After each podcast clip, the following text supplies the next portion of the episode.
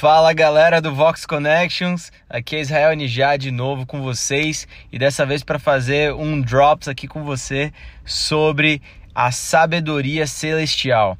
Quero falar um pouco com você sobre isso, sobre como que você consegue captar da sabedoria celestial e trazer dessa sabedoria para o seu dia a dia e aplicar nas coisas que você faz é, no seu trabalho, na sua escola, na sua faculdade, seja lá onde quer que você esteja inserido ou inserida, tá? Então, para começar, eu queria abrir com vocês aqui é, Primeira Reis capítulo 10. Tá? E basicamente essa passagem ela fala sobre a rainha de Sabá indo visitar Salomão. Tá, e eu quero destacar algumas coisas sobre essa visita tão ilustre. A primeira coisa que eu acho que a gente tem que ter como perspectiva no meio disso aqui é o seguinte: a rainha de Sabá, ela é uma rainha, tá? E como rainha você consegue imaginar o estilo de vida que essa mulher tem, a quantidade de servos que ela tem, a quantidade de riquezas que ela tem e a mordomia incrível que ela vive, né? As pessoas servindo ela ali constantemente, tá? E a Bíblia diz ali em 1 Reis 10 que a rainha de Sabá soube da fama de Salomão, né? Soube da fama que Salomão tinha alcançado, graças ao nome do Senhor e foi a Jerusalém para pô-lo à prova com perguntas difíceis. Então essa mulher, que é uma rainha, tem ali sábios, eruditos, tem tudo ali à disposição dela.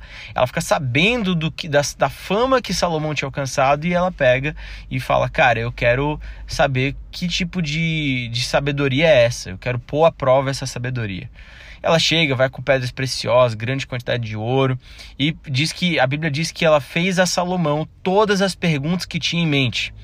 E a Bíblia diz no versículo 3: Salomão respondeu a todas, nenhuma lhe foi tão difícil que não pudesse responder.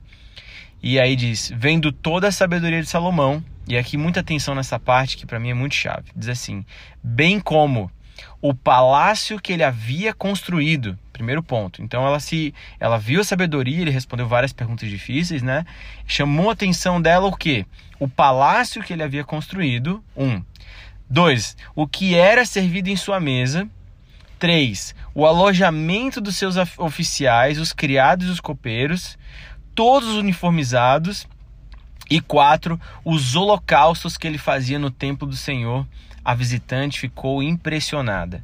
Então, ela não fica só impressionada com a sabedoria de Salomão para responder perguntas difíceis, mas também como que a sabedoria de Salomão é, conseguia se manifestar mesmo nas mínimas coisas, nas coisas mais simples e corriqueiras da vida. A gente está falando aqui, gente, de como o palácio foi construído, do que era servido na mesa, né? Então, tipo, das comidas e, e, até como que a mesa era servida, como que era a roupa dos oficiais, dos criados e até mesmo o nível de sacrifício que ele fazia ali do, do no templo do Senhor.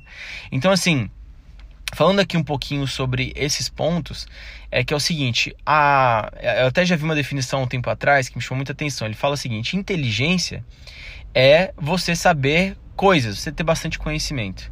Sabedoria é você saber aplicar elas no dia a dia e nas coisas é, corriqueiras da vida, né?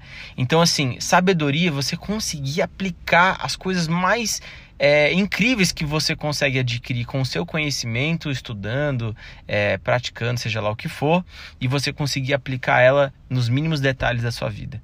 Eu quero falar sobre essa sabedoria, sabedoria celestial, sabedoria que não vem do homem, mas que ela vem do acesso a uma sabedoria divina e celestial, tá? Então, assim como Salomão fez, que foi acessar essa sabedoria e trazer isso para as coisas simples do que ele estava fazendo no templo, nós hoje, através do Espírito Santo, nós temos acesso a essa sabedoria também, tá? Então, a Bíblia fala que nós temos a mente de Cristo.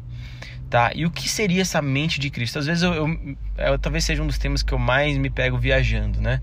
Nos últimos tempos. Romanos 12, 2 fala sobre a renovação da nossa mente, fala que para nós termos transformados, nós precisamos renovar nossa mente e só assim a gente vai ser capaz de experimentar e comprovar a boa, agradável e perfeita vontade de Deus.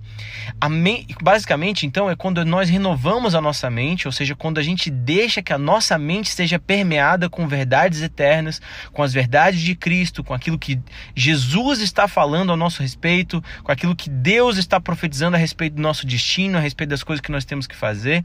É o momento que nós começamos a ter a nossa mente carnal, terrena, ambiciosa, desejosa de coisas da carne, que nós conseguimos então através desse confronto começar a acessar uma sabedoria que nós não tínhamos acesso ainda, a nossa mente começa a ser renovada e assim nós vamos sendo transformados, vamos literalmente mudando de forma, né? Até pelo âmbito da neurociência, você vai ver que até o nosso cérebro ele começa a criar novas conexões e acontece o que eles chamam de neuroplasticidade, que é como se fosse o cérebro se adaptando a essas novas conexões e até mudando de forma mesmo. Que incrível isso, né?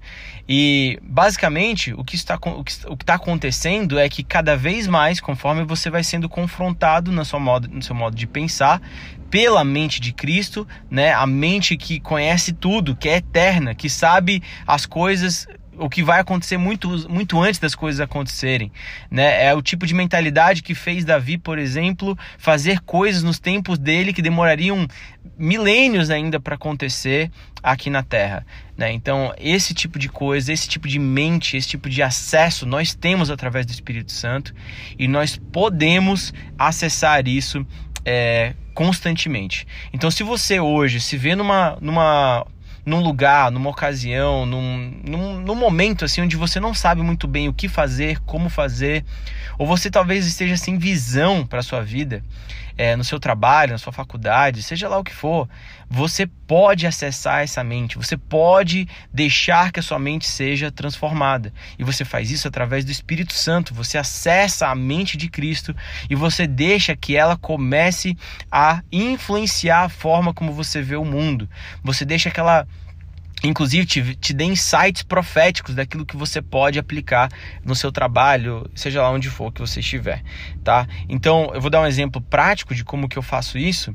Então, muitas vezes quando eu me vejo meio sem saída, meio sem saber o que fazer, eu pego um tempo para ficar com Deus, é, mais, mais tempo, né? E eu ali na presença de Deus, cultivando a presença de Deus, conversando com Ele, eu começo a pedir por direção, eu começo a, a pedir para que Deus me dê os próximos passos, que Deus me dê as soluções criativas, sobrenaturais para aquilo que eu preciso fazer.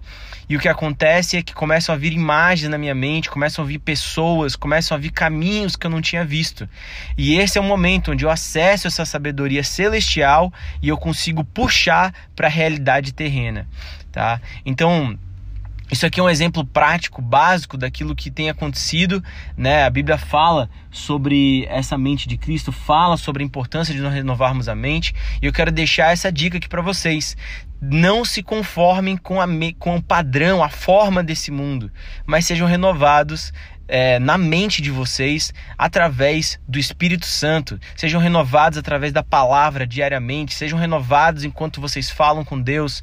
Sejam renovados na mente de vocês quando é, vocês têm esses insights proféticos. Você recebe uma profecia.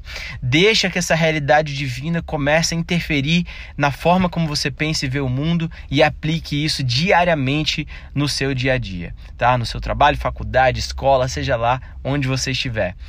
Gente, esse foi o episódio de Drops de hoje. Quero agradecer vocês que estão aqui ouvindo e fiquem ligados que vem muita coisa boa aí pela frente. Um grande abraço, fique com Deus. Tchau, tchau.